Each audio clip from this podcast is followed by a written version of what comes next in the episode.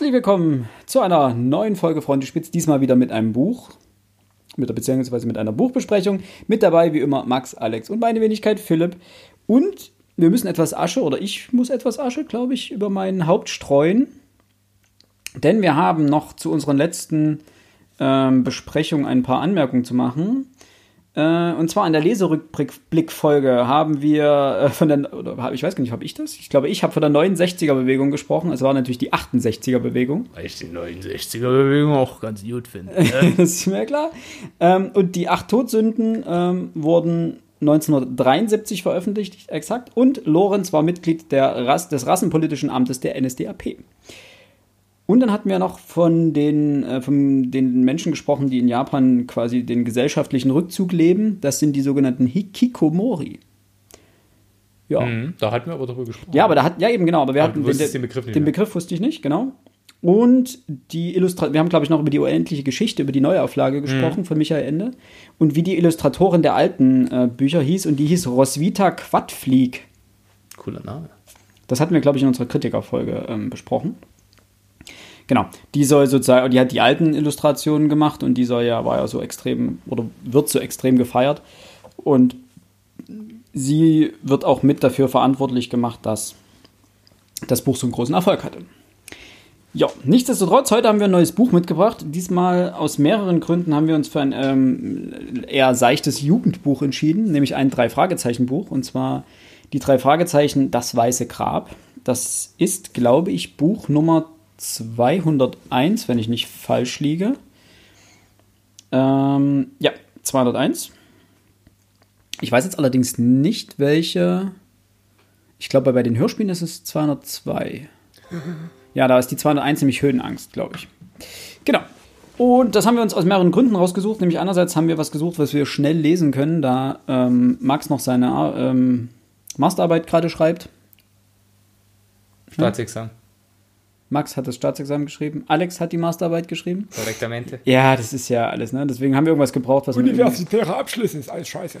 Genau. Haben wir irgendwas gesucht, was man irgendwie mal schnell in ein, zwei Tagen durchlesen kann. Oder wie ich in zwei Stunden. Oder so. Und dann wieder nichts mitkriegen. Hallo, ich bin perfekt vorbereitet. Genau. Und der zweite Grund ist, dass am 28. November das dazugehörige Hörspiel erscheint. Ah, okay. Genau. Und dementsprechend die Folge hier werdet ihr kurz vorher hören, nämlich wahrscheinlich am 25, 26, irgend sowas. Ich glaube, irgendwas davor ist der, ich glaube, der 26 ist der Montag. Genau, wir haben uns das Buch mal ein bisschen durchgeschaut. Das Ganze ist geschrieben von Ben Nevis. Äh, ben Nevis ist ein Autor, den es schon eine Weile bei den drei Fragezeichen gibt. Der hat mittlerweile 21 oder also das dürfte die Nummer 21 gewesen sein, also das 21. Buch von ihm. Und dann gibt es noch eins, was auch schon erschienen ist, der Dunkle Wächter, das ist Nummer 22, das kommt aber rein numerisch danach. Äh, ben Nevis ist ein Pseudonym, wo niemand wirklich weiß, wer sich dahinter versteckt. Also es gab sogar mal die Überlegung, dass es mehrere Autoren sind, die dahinter schreiben. Ähm, auf der Wikipedia-Seite steht, dass es irgendein Journalist aus dem Ruhrpott ist oder sowas. Also ist ein Deutscher, der das schreibt? Ja. Ähm, die Identität der Person, die sich hinter dem Pseudonym verbirgt, wird von Autor und Verlag nicht bekannt gegeben. Es soll sich dabei um einen Journalisten aus dem Rhein-Main-Gebiet handeln. Zitat Wikipedia, Ben Nevis, Autor. Es sind alles deutsche Autoren, die mittlerweile dafür schreiben. Schon seit den 50er, Ende der 50er Nummern sind es keine amerikanischen Autoren mehr. Das ist mies, weil die Rechte nach wie vor an der University of, steht vorne drin, liegen. Immer noch? Mhm. Kann sein. Also, hier im Buch steht es vorne drin, oder? Im Impressum, ne? Die Rechte des Buches. Das wäre natürlich nice to know. Michigan. Michigan. Mit freundlicher Genehmigung der Uni Universität Michigan. Hm. Ah, Robert Arthur war der erste Autor, genau. Ja, Based on Characters of Robert Arthur. Genau. Das, da kann ich mich dran erinnern, weil ich damals in meiner schon weit, also nicht so weit wie eure Jugend, aber schon weit zurückliegenden Jugend, äh, ich glaube, die ersten paar Bände so davon gelesen habe. Das war auch, aber da reden wir ja gleich noch drüber, was mich gewundert hat, als ich das Buch gelesen habe. Ne, können wir, kann, hau raus. Also gehen wir erstmal eine kleine Kurz- äh, nee, wir, wir, fassen mal kurz die Geschichte zusammen. Was nee, wir, wir geben einfach mal kurz, die, hinten auf dem Buch steht. So hatten sich die drei Detektive ihre Auszeit in den Bergen nicht vorgestellt. Nach dem Abgang einer Lawine stecken sie in einer Hütte fest. Mit ihnen zwei Wanderer und eine Bewohnerin des nahegelegenen Bergdorfs. Und als wäre die Situation nicht heikel genug, beginnen die Detektivinstinkte der drei Fragezeichen Alarm zu schlagen. Gibt es etwa eine Verbindung zwischen den Personen und dem geheimnisvollen Unfall, der sich hier vor Jahren abspielte? Aber eigentlich, der Klappentext, Der Klappentext sagt es sehr gut. der ist diesmal, der ist ziemlich treffend. Also wir hatten auf den CDs steht manchmal ein Klappentext oder hinten drauf oder Covertext, whatever, ähm, wo man sich fragt, hat derjenige, der das geschrieben hat, die Folge auch äh, gehört? Ja. Ach so, was ich noch erzählen wollte zum Ben Nevis. Ähm, er hat nämlich, wie gesagt, schon 21 äh, geschrieben, unter anderem, und deswegen was äh, Pistenteufel Nummer 77, da musste ich hier bei dem Buch immer dran denken. Ähm, aber er hat auch so grandiose Folgen geschrieben wie Todesflug, wo Bob ins All geschossen wird. Ich meine, er wird ins All geschossen. Nicht im Übertragen, er wird wörtlich ins All geschossen. Ähm, die Hülle des Grauens hat er auch geschrieben oder auf tödlichem Kurs zum Beispiel eine sehr gute Folge. Ja. Der verschollene Pilot, die hast du doch heute gehört. Mhm. Die ist auch von Ben Nevis. Okay. Ja. Genau, und jetzt die neueste, die neueste Geschichte von ihm ist Der dunkle Wächter. Die lese ich gerade meiner Tochter vor. Sehr gut. Den lese ich gerade meiner Tochter. Wie auch immer. Ja, ähm, das trifft eigentlich schon relativ gut die Zusammenfassung des Buches. Ich glaube, viel mehr sollten wir bevor, vor unserem Spoiler. Spoiler noch vor der. Spoilerwarnung nicht verraten, das ist richtig. Aber wir können ja alle mal kurz eine Einschätzung geben, wie wir es denn fanden. Ja, Alex. Alex, fang du mal an. Du hast dein Buch heute. Alex hat heute sein Buch vergessen. Ja, Das ist- wir müssen ihn hier noch mal kurz anprangern, Ich glaube, das interessiert unsere Lehrer, äh, Leser jetzt überhaupt nicht. weil sie auch Hörer sind. Ähm, unsere Hörer, sage ich doch. Du bist heute geistig Ich bin verwirrt. heute, ja, ist heute ein bisschen schwierig alles. Nein, wir haben dich ja trotzdem lieb. Ja, das klang für Du hast ja anders. relativ Ähm, viel ja. unternommen, um das auszugleichen. Ja. Zufrieden sind wir damit zwar nicht, aber es ist für deine Begriffe. Kann man, kann man euch denn überhaupt zufriedenstellen? Ja, ich denke, wirklich ambitionierte Menschen hätten sich in ihr Auto gesetzt und das Buch geholt. Ich fahre doch jetzt nicht nochmal hier 85 Kilometer das Buch holen. Greta mag das. Greta mag das. Wegen Greta habe ich es nicht getan. Bedankt euch bei Greta, nicht bei mir. Also entschuldigt, bitte. Nein, wie fand ich das Buch? Äh, man konnte es lesen. Wow, das ist deine Einschätzung? Danke, danke. Danke, detailliert. danke. Okay, gut. Äh, Max? Ja, ich, genau, genau. Ich, ich, Mann, ja. Mann konnte es lesen. Frau auch, oder? Frau auch. Ja, okay. Ähm, ich habe es ja vor kurzem erst gelesen und muss sagen, ähm, das war meine Erwartungshaltung. Also man muss ja mal, wie gesagt, wie wir das in der Rezensionsfolge Ja. abgesprochen haben, was ist meine Erwartungshaltung gewesen? Es ist Kinder- und Jugendliteratur. Ja, So, deswegen mache ich den klassischen Kino Plus Daniel Schröckert-Satz. Ja, für das, was es sein will, ist es gut. So, aber, jetzt kommt mein Aber. Ich lese sowas ja gemeinhin nicht.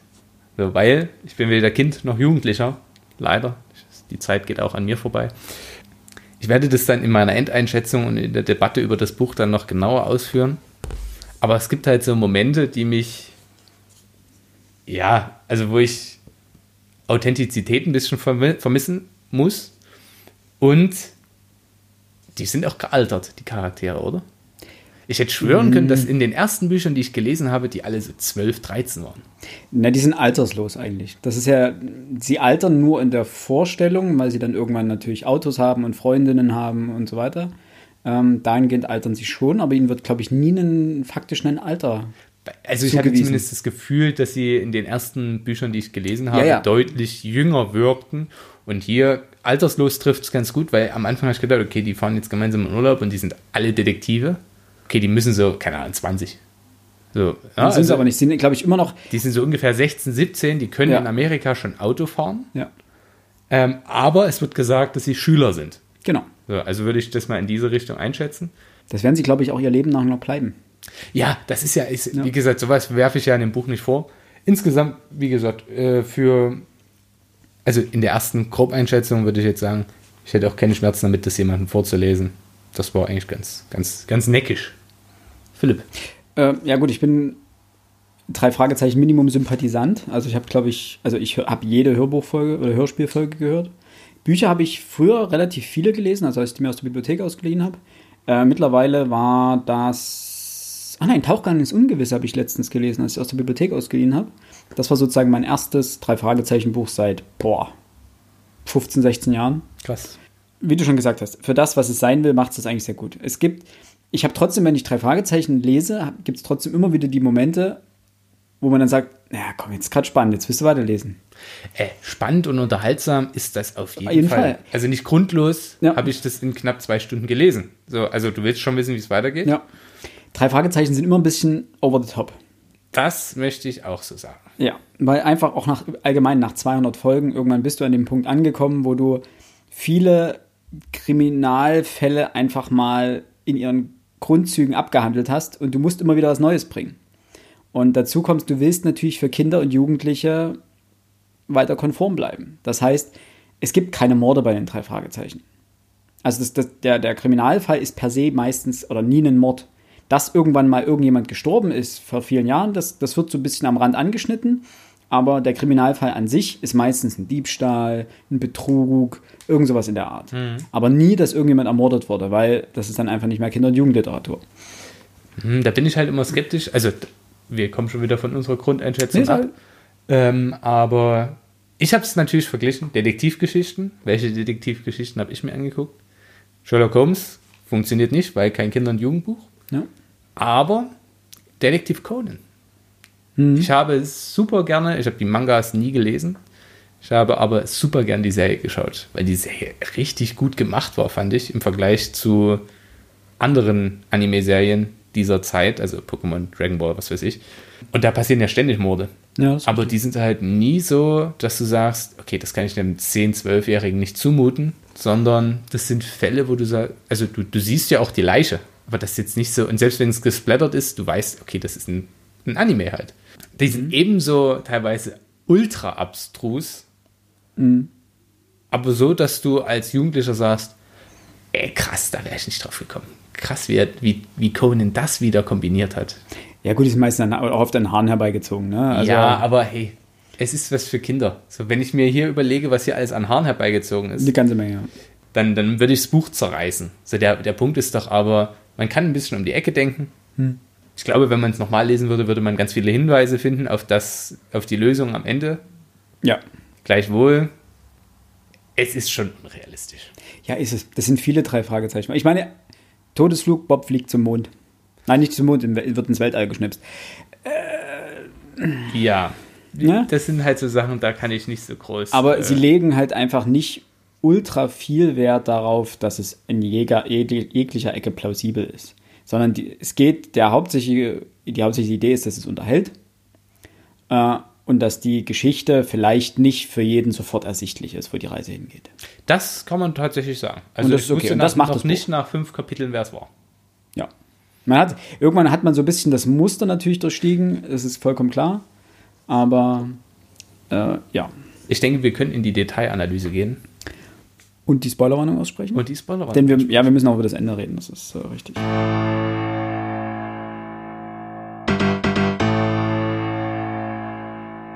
Willkommen zurück. Willkommen zurück. Schön, dass ihr das Buch gelesen habt schon. Jetzt könnt ihr mitdiskutieren. Also, es gibt unglaublich viele Anspielungen auf andere Bücher und auf andere drei Fragezeichen-Folge, was ich ziemlich lustig Und fand. da kann ich wieder nicht mitreden, weil ich die Anspielung und die anderen Ja. Bücher nicht. Also die Anspielung gegebenenfalls, da sind mir jetzt nicht sonderlich viele aufgefallen. Gut, der Hund heißt Snoopy. Ja, das war, ja, das ist ein Hund, der Snoopy heißt. Ja, gut, okay. Ich glaube, 50 Millionen Hunde weltweit heißen Heißt Snoopy. Ob das jetzt eine, eine bewusste Anspielung ist. Äh, ich würde sagen, nicht, nicht nur auf andere drei Fragezeichen folgen, generell auf so die Allgemeinkultur. Ähm, Kilroy was hier, oder war hier, glaube ich. Ja. Steht an der Wand dran. Da ist natürlich die Frage, Kinder werden in aller Regel nicht wissen, was es damit auf sich hat. Was Aber Alex wird uns das jetzt erklären. Kilroy? Das haben US-Amerikaner im Zweiten Weltkrieg. Oder war das im Vietnamkrieg? Nee, im Zweiten Weltkrieg. Überall in Europa, wo sie waren, haben sie das rangeschrieben und man hat jahrelang gerätselt, wer das dann, wer damit gemeint ist und wer das war. Bis sich dann später herausgestellt hat, dass das irgendwie jeder Soldat an jeder Ecke irgendwo mal rangeschrieben hat. das war eigentlich ganz witzig. Ja, und das ist eigentlich das, was die drei Fragezeichen schon immer auch für Erwachsene so liebenswert gemacht hat. Und was, warum es auch noch so eine große erwachsene Fanbase bei den drei Fragezeichen gibt. Nicht nur bei den Hörbüchern, äh, Hörspielen, sondern auch bei den Büchern an sich.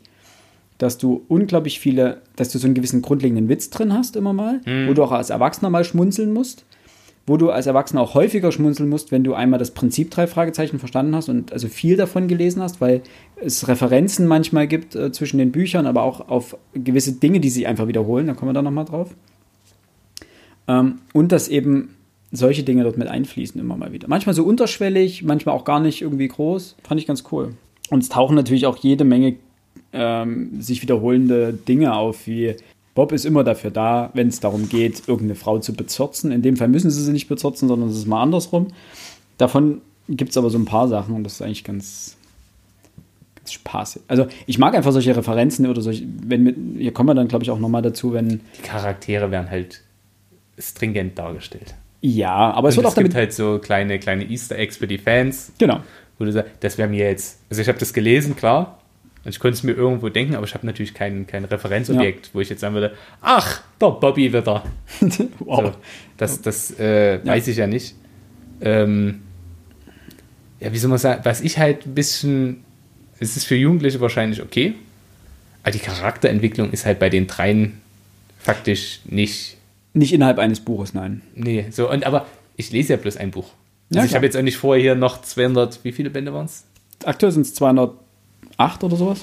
Ja, noch über 200 Genau. Bücher dazu zu lesen. Ähm, das ist auch nicht darauf angelegt, dass, dass es eine große Charakterentwicklung gibt, sondern es geht wirklich um, einfach um diese Fälle. Und äh, es ist ja auch bewusst so gemacht, dass sich die, die, also wie gesagt, das, was ich vorhin gemeint habe, am Anfang haben sie keine Autos äh, und einfach am Anfang haben sie noch Kassettenrekorder und so weiter. Mittlerweile haben sie Internet, Autos, Freundinnen und so weiter. Das ist die Charakterentwicklung letztendlich. ja, wie gesagt. Und es gibt dann so manchmal so Folgen, ähm, das Grab zum Beispiel ist irgendwo, ich glaube in den 70ern, ähm, also in den 70er Nummerbereichen, glaube ich, äh, da erfährt man was über Justus Eltern, die ja gestorben sind. Oh, okay. Ähm, deswegen wurde er bei seiner Tante und bei seinem Onkel, weil die Eltern ja schon so ewig tot sind. Stimmt. Äh, und da erfährt man ein bisschen was über sie. Also es gibt immer mal Folgen, wo einer der drei quasi der Protagonist der Folge ist sozusagen, wo er, wo einer der drei im Zentrum einer Folge steht und dann so die Geschichte ein bisschen mehr drumherum verrät. Aber eigentlich ist es nicht das Ziel sozusagen. Also es gibt auch dadurch, dass es so viele Autoren schreiben, es gibt kein Ziel, worauf die ganze Reihe hinarbeitet, wo man sagt, am Ende müssen die Charaktere an dem und dem Punkt sein. Es muss nichts rund werden. Nee, deswegen, also es geht einfach darum, unterhaltsame, vielleicht spannende Kriminalfälle für Jugendliche zu liefern, damit die ein bisschen miträtseln können. Und für Erwachsene ist es, oder für, für die Fans ist es letztendlich einfach immer ja, ein Stück Kindheit eigentlich, an die man sich irgendwie zurückerinnert. Ich glaube, es ist auch einfach so ein, ein, ein Vorlesebuch und ein klassisches Hörspielbuch, wo man klasse ein Hörspiel draus machen kann. Plus für Erstleser, ich nenne es mal Erstleser, also Leute, die jetzt gerade einsteigen ins, ins Lesen, Ja, äh, kann das natürlich, ist das der perfekte Einstieg. So, da musst du noch nicht groß interpretative Fähigkeiten mitbringen. nee, gar nicht. Und du kannst auch irgendwo einsteigen. Das ist ja der Vorteil daran. Du gehst in die Bibliothek und greifst dir eins der schwarzen Bücher raus. Es ist komplett egal, deswegen sind die Bücher auch nicht durchnummeriert. Die Hörspiele sind durchnummeriert, die Bücher nicht. Du greifst dir einfach irgendeins raus und liest das. Und du hast weder ein Einstiegsproblem noch, dass du irgendwie gucken musst, dass der nächste Band da ist, damit du dann anschließend gleich weiterlesen kannst. Man liest zwar manchmal irgendwelche Verweise auf andere Bücher, die sind aber so klein, da hatte ich irgendwo eins. Muss mal gucken, ob ich das irgendwo finde. Genau, auf Seite 79 gibt's, äh, sagt irgendwie Peter. Ich war es nicht, der hier die runter die Senke wollte. Ne? Wenn wir die nächste Auszeit planen, dann fahren wir einfach nach China, schlug Bock vor. Das ist weit weg. Naja, meinte Peter, ich erinnere mich da an etwas ganz und gar nicht Ruhiges. Und auf so unterschichtige Kerle wie Trevor Thompson treffen wir wahrscheinlich überall in der Welt. Und das ist eine Einspielung wahrscheinlich auf die Folge 192 im Band des Drachen, wo äh, ich glaube, Peter äh, nach China entführt wird. Das ist, das ist, kein, das ist kein großes, keine große Anspielung, wo du mit dem Gesicht reingedrückt wirst Ja, und nee. einfach so ein kleiner Seitenwink. Also, das ist schon richtig. Lustiger Vergleich. Die führen halt Leben wie die Charaktere in deutschen Soap-Operas. ja, kann man so sagen. Wahrscheinlich. So, der eine wird ins All geschossen und der nächste nach China entführt. Das ist wie, wie hier, was gibt es denn noch für deutsche Soap-Operas hier? Gute Zeiten, schlechte Zeiten gibt es noch? Alles, was zählt. So, wo halt, keine Ahnung, da haben die Leute schon 17 Konkurs, eine Insolvenz, sechsmal Krebs besiegt, viermal angeschossen worden. Weil natürlich, wenn du jeden Tag eine Folge brauchst, irgendwas muss ja passieren. Richtig. Du sagst dann halt, ey, Alter, ihr seid 20 Leute, eure Leben, das reicht für eine Million Leute. Ja, wahrscheinlich. So, es gibt halt bei denen keinen Alltag, es gibt immer nur Eskalation. Wahrscheinlich auch. ich glaube, das ist mein Statement zum Buch. Es ist halt kein Alltag, es ist Eskalation. Weil Ja. die fahren in Urlaub, um sich, das halt so, dieses, dieses, ja, nee, wir machen uns eine ruhige Zeit. Jedes ja, Mal. ich, Ich war, ich war abgelenkt und habe gerade gesehen, wie dort jemand an einem Grab geleuchtet hat. Hier, Bro. Ja, das ist natürlich. Weil du entwickelst halt eine, du willst eine spannende Geschichte auf 140 Seiten entwickeln. Du musst mit der Brechstange die Story vorwärts treiben. ist du auch- hast keine Zeit für Das ist auch so eine irgendwelche. Sache, du hast jede Detektivgeschichte, jede, jede Detektivreihe kommt irgendwann an den Punkt, dass der, dass der Kommissar, wie auch immer, in Urlaub fährt und dort einen Fall lesen muss. Das war schon bei Columbo in den 70er Ja. Jahren so. Das ist, keine Ahnung, äh, bei CSI ist das so. Ähm, Ja, das ist, ja weil es auch langweilig ist, ne? Die Geschichte, wie nichts passiert. ja, du hast mal einen komplett anderen Handlungsort. Jetzt muss Ja, ich mal noch eine, noch eine klassische Erfahrungsfrage. Ja. Also ich bin ja, was Bücher mit Detektivgeschichten angeht, gar nicht so der Typ. Was ist eure Lieblingskriminalistenfigur oder Detektivfigur, die Boah. wir so haben? Mir ist nämlich vorhin aufgefallen, es kann auch sein, dass ich gar nicht die drei Fragezeichen gelesen habe, sondern TKKG. Au. Und mir ist nicht so, ich habe so überlegt, gab es nicht irgendeinen, der Klößchen hieß? Ja, das war Und dann TKKG. ist mir aufgefallen, die heißen alle gar nicht so. Äh, TKKG mag ich nicht. äh, ich auch nicht mehr. Keine Ahnung. Ich habe davon auch immer bloß eins gelesen, weil hat mich nicht so, nicht so gereizt. Aber was ist die Figur, weil ich jetzt gerade jetzt äh, hat mal äh, Columbo. Derek, der Alte. So was habe ich Äh, gesehen. Sherlock Holmes. Ich, äh, das ist echt eine schwere Frage. Ich weiß. Meinst, meinst du jetzt büchertechnisch oder generell auch ähm, Filme. Filme? Also Film, Serien, wie auch immer. Und du musst dich auf maximal drei festlegen, die du richtig feierst. Justus, Okay. Peter und Bob. äh, wir lösen das, glaube ich, am Ende auf. Nee, ich möchte da jetzt kurz äh, fünf Minuten einen kleinen Exkurs hier. Für mich ganz klar Columbo. Ich gucke den tatsächlich gerne. Okay. Der läuft, ich glaube, immer mal wieder auch im Nacht Nachtprogramm auf ZDF Neo. Ja, ich glaube. Kannst du einfach mal anlassen. Das sind ja, ich weiß nicht, sind ja nicht viele Folgen. er Columbo gedreht tut ja auch nicht weh, das macht richtig Bock. Ja, So. das ist, was auch richtig cool ist, Kojak. Weil das mal ein Gar übelstes nicht. Arschloch ist, der Typ. Aber cooles Arschloch mit Lolli. Kennt ihr nicht? Kenne ich gar nicht. Nicht? Schade. Müsst ihr mal angucken. Ist wirklich schwer, gerade so richtig investigativ. Also, Also- mein Favorite. Ja. So, ich muss ja mal hier die feministische Lanze pressen, äh, brechen. Pressen. Agatha Christie's Miss Marple. Ja, ich habe. Miss Marple schon alleine für die Mucke habe ich das immer sehr Okay, gemocht. okay. Und natürlich Angela Lansbury in Mord, ist, ihr Hobby. ja. Weil das tatsächlich meine Kindheit ja, sehr berührt hat. Das Hab ich auch viel immer. geguckt, ist richtig. Und meine Eltern haben das auch, so wenn mal kein Tatort kam, meine Eltern sind ja unfassbare Tatort-Fans. Mama, falls du das hörst, danke, dass du mir jeden Tatort spoilerst. So, du guckst du zehn Minuten und dann sagst du, ja, den haben wir schon mal gesehen, das ist übrigens der Mörder. Bin ich gegangen. Bin ich gegangen, was soll ich mir das nach 80 Minuten angucken? Das ist ja Quatsch. Äh, nee, ich hatte die zwei. Und also Columbo feiere ich auch. So, das ist schon lustig. Monk fand ich cool, aber hat mich zu sehr genervt. Immer die Figur an sich. Ähm, wer war denn das andere? Wer relativ gut ist, auch so aus dieser Comedy-Ecke ist das Du Zeig. Sean Spencer und Ja, nee, das ist mir alles zu modern. Mir, ich brauche die alten, die alten richtig. Also ich mag Hercule. Poirot tatsächlich. Ja, ist auch schön. Äh, den finde ich vor allem Peter Ustinov in Mord am Nil. Nee, Mord auf Mord am Nil heißt es, glaube ich. Mord auf dem Nil? Mord und Nil. der Mord. Der Nilmord. Der Nilmord. genau. Mord auf dem Nil. Äh, also Hercule Poirot ist sehr gut. Äh, ich, also ich habe eine Zeit lang gerne Mentalist geguckt, aber das ist jetzt kein klassischer. Nein, nee. Das ist auch, der ist auch jetzt nicht wirklich gut, weil das sind diese typischen episodenhaften. Das hat man einfach irgendwann übersehen.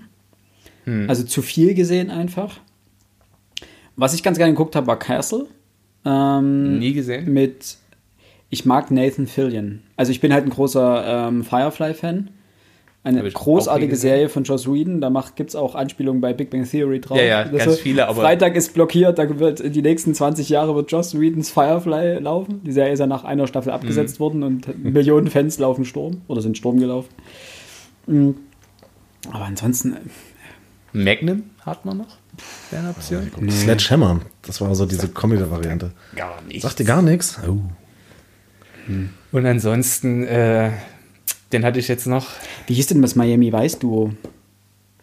Ach, Tubbs und, wann war das Tubbs und Ja, ja. Crockett und Tubbs? Nee. nee, es gab noch andere. Ich habe da jetzt mal die Neuverfilmung gesehen. Oder Neuverfilmung. Mit Colin Farrell und ähm, Ich glaube ja. Die war gar nicht so schlecht. Das war so eine richtig schöne, klassische Detektivgeschichte, die war ganz nett. Jamie Foxx. Ja, Jamie Foxx und Colin Farrell und Jamie Foxx. Und übrigens einen Michael Mann-Film. Ja, der ich ist richtig. liebe Michael Mann für seine grandiosen Mischung aus Kameraaufnahmen und äh, Musik-Sounddesign, also wie, wie das von, zusammengebracht wird. Das passt in dem Film auch super. es ist so, gro- also die Bilder sind einfach grandios gemacht. Ähm, aber ich wollte noch auf was anderes hinaus. Ich mochte oder mag immer noch so die ersten zwei Staffeln Sherlock. Ja, Weil, also mit, mit Benedict Cumberbatch oder. nee. Benedict Sie. Ja, der lustige Namentyp. Vorderbeck, Snittlefitch. Ich feiere das, wie man den Namen immer so ärgert. ähm, nein, und da nervt mich halt so, ab der dritten Staffel wird es völlig abgespaced, wo die Fälle aus meiner Sicht so komisch werden und es ist alles so völlig konstruierter Quatsch. Nee, also das wollte ich nur kurz äh, mit euch mal debattieren. Falls ihr noch interessante äh, Detektivgeschichten habt und Figuren aus Detektivgeschichten, Und die heißen Crockett und Tubbs. Crockett und Tabs, okay. Ja. Dann gebe ich, gebe ich alles, möchte ich mich äh, entschuldigen. Nee, falls ihr noch nette äh, und spannende Detektivfiguren habt, Ja, die wir hier uns. noch nicht genannt haben, sagt uns Bescheid auf unseren Social Media Kanälen, für die ich, für die wir so selten Werbung machen, Instagram, Twitter und natürlich könnt ihr jederzeit bei Podigy eine, einen Kommentar hinterlassen. Ähm, wir würden uns sehr freuen. Vielleicht 100 Pro haben wir wieder eine Figur vergessen, die ich wahrscheinlich auch übelst feier, aber auf die ich jetzt nicht gekommen bin. Zurück zu den drei Fragezeichen ohne Klößchen, an denen ich gerade gesagt Ja. habe. Ähm, Ich musste bei dem Buch an Axel Hacker denken. Und zwar, Axel Hacker hat ja eine Kolumne für die Süddeutsche geschrieben. ja, Äh, Süddeutsche Magazin übrigens. Genau, das Leben, mein Kühlschrank, das Leben mit meinem Kühlschrank oder Das sowas. kann sein, ja. Äh, und es gab eine, wo Axel Hacke ähm, in, im Urlaub irgendwo in einen Zirkus oder sowas gefahren ist und dort auf Orlando den Vielfachen traf. Und zwar, es gibt ja hier die Szene, wo sie mit den Mr. Petwin treffen. Und Mr. Petwin ist ja der Gasthausbesitzer, ist der Ortsvorsteher scheinbar, ist der Typ für die Touristeninformation. Ja. Er macht so alles. Ja? Und Axel Hacke trifft eben auf Orlando den Vielfachen. Also er wird von einem Typ mit Schnauzbart mit dem Bus hingefahren. Dann gibt es einen Kartenabreiser, der verdächtig nach dem Typ mit dem Schnauzbart aussie- aussieht. Dann kommt der Zirkusdompteur, der auch Orlando ist. Und dann kommt der Messerwerfer, der auch Orlando ist. Und Orlan- Orlando macht eben alles. Und er nannte eben, eben dann Orlando den Vielfachen. Da fällt mir ein, jetzt wo du den Hotelbesitzer angesprochen hast. Ja, Das ist mir im Buch beim Lesen schon aufgefallen. Jetzt macht das Sinn. Du hast gesagt, der Autor ist ein Deutscher. Der Hotelbesitzer wird als Indianer beschrieben. Nur mit indianischen Vor. Ja. Indianischen. Kein amerikanischer Autor würde dieses Wort heute noch benutzen.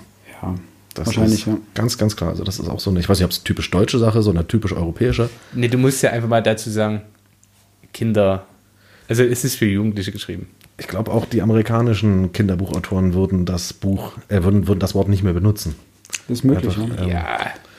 Aber der Indianer ist ein unglaublich fester Begriff, klar, mittlerweile. klar. Den, wirst du auch kaum rauskriegen, weil du findest auch ganz viele Jugend- oder Kinderwissensbücher, die noch äh, mein, das Leben bei den Indianern oder sowas heißen. Oder äh, Aber du weißt ja, unser, unser Job in der, in der Fotothek, wir mussten Bilder beschreiben und da waren natürlich auch äh, Ureinwohner abgebildet.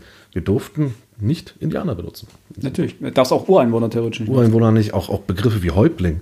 Das sind alles Kolonialbegriffe, sind, waren für uns absolut tabu. Und was wäre jetzt der richtige Begriff? Für Äh, Ureinwohner? Indigene Bevölkerung. indigene Bevölkerung. Oder nimmst du das Englische, das Natives. Der Witz ist, Hm? äh, dass, warte mal, was war das? Natives ist, glaube ich, übersetzt Ureinwohner. Mhm. Aber der deutsche Begriff, der ist negativ konnotiert und Natives darfst du verwenden. Also es gibt viele Begriffe, die einfach dahingehend problematisch sind. Häuptling ist halt eine Verniedlichung. Von Ja, Haupt- das sowieso. Also das ist mir klar. Das, das, das äh, Ähm. ist ähm, völlig, völlig klar. Ich hatte mal, äh, ein Prof hat sich mit den Herrnhutern, diese Missionare, und die sind ja in ganz viele verschiedene Stämme gereist, um die halt zu, äh, äh, zu missionieren. Und waren halt auch in Südafrika. Die waren auch in Alaska, also die waren wirklich überall. Und auch in Georgia und so weiter, also auch viele Plantagen und so, wo die halt äh, die einfach die Schwarzen, die schwarze Bevölkerung, die dort als Sklaven äh, malträtiert wurden, einfach zum Christentum bekehren wollten. Ähm, und da kommt's, das Lustige ist ja, die Herrnhuter lehnen das ja völlig ab. So für die gibt es nur den Glauben und das war's. Und ähm, da gibt es ja den Begriff äh, Koi Koi, kennt man vielleicht heute noch, aber vor allem Hottentotten. äh, hier, man kennt das aus dem schlichten Spruch, ich weiß nicht, ob der anderswo außerhalb Sachsens auch bekannt ist. Äh, hier sieht es ja aus wie bei den Hottentotten. Dass das ein Volksstamm ist, war mir bis zu diesem Moment nicht bewusst. Und in diesem Seminar habe ich so viel über äh, Kolonialsprache, kolonial, linguistisch, rassistische Sprache äh, gelernt, die du als Unwissender, das kannst du gar nicht wissen, dass das, dass das äh, negativ äh, konnotiert ist. Fand ich aber sehr spannend. Wir kommen wieder mega. Wir kommen wieder weg. Also ich wollte bloß sagen, ähm, das, das fiel mir beim Lesen schon auf. Da hätte man eigentlich schon drauf kommen können, dass das kein amerikanischer Autor ist. Das wollte ich damit jetzt bloß mal zum Ausdruck bringen. Ja, du bist ja Experte für amerikanische Literatur. Ja, eben, wir haben da. Unser Experte für amerikanische Es ist wirklich komisch. äh, Das letzte Buch, was ich gelesen habe, wenn dort auf allen drei Seiten, auf, auf jeder dritten Seite irgendwo Neger oder Nigger steht, das liest sich auch komisch mittlerweile. Aber es ist halt ein Amerika äh, afroamerikanischer Autor aus den 60er Jahren. Die haben sich dazu entschlossen, das exakt so zu lassen in der Übersetzung. Wenn du das dann liest, dann, ui. Zu den Hottentotten gibt es ja so ein, so Sprich, also nicht so ein, so ein, so ein Reim, der, ich, ich kriege den nicht komplett zusammen. Ich kann nur das, kenne nur das Wort Hotten, Tottenstotter, Trottel, Mutter, Beutel, Ratten, Latten, Gitter, Koffer, Attentäter. Habe ich noch nie gehört. Noch nicht Nee. gehört? Okay. Gibt's, äh, gibt's mehr, gibt's einen, ganz, einen ganzen Reim dazu. Hm. Die Hottentottenstotter, Trottelmutter. Ist, äh, ist bestimmt, heard. Auch rassistisch. ist bestimmt rassistisch, ja. Weil wir, wir rep äh, reproduzieren gerade wieder alte Rassismen. Ist nicht gut. Ist nicht Ja gut, aber es ist ja interessant, sowas aufzuarbeiten, ne? Ja, also man muss ja einfach reflektieren. So, das ist ja immer das Zentrale. Aber wir reflektieren gerade die drei Fragezeichen, das Ja. Weiße Grab. Ja, ja. Apropos das Weiße Grab. Äh, Es geht um eine Lawine. Was ich bei dem Buch unglaublich problematisch fand, ist, wie dämlich eigentlich sich alle, also viele verhalten von den Antagonisten. Von den Antagonisten. Von den Antagonisten. Letztendlich, wir dürfen ja spoilern, sind die Antagonisten alle anderen. ja, aber du hast ja Figuren, die jetzt wirklich, also ich hatte beispielsweise nicht das Gefühl, dass dort irgendeiner ist, der einfach per se, also nicht, Böse ist? Nö. also jetzt der Typ, der sich dort, der Bruder von ihr, der, der, der sich unten im Keller äh, versteckt hat, Also, welche Figuren haben wir? Wir haben Lauren, genau. die lebt in dem Dorf. Sie ist keine böse Frau. Nee, Lauren Duffy heißt die. Genau. Dann gibt es ihren, Verstor ihren verstorbenen Bruder Walt Duffy, zu jedenfalls zu Beginn vermutlich verstorbenen Bruder Mhm. Walt Duffy. Äh, es gibt Mr. Petwin, den, äh, den, qua- Mann für alles? Den Mann für alles, Den der, der quasi alles tut. Ähm, das sind eigentlich die wesentlichen. Figuren, die wir kennen und die zwei extra Gäste. Und die zwei Extragäste, genau, Mr. Osborne und Mr. Thompson. Mhm. Das sind ja die, die dann auch oben mit auf der Hütte sind. Die drei Fragezeichen und Kelly. Kelly spielt aber keine Rolle. Kelly ist halt das Mädchen, was sie am Anfang bedient.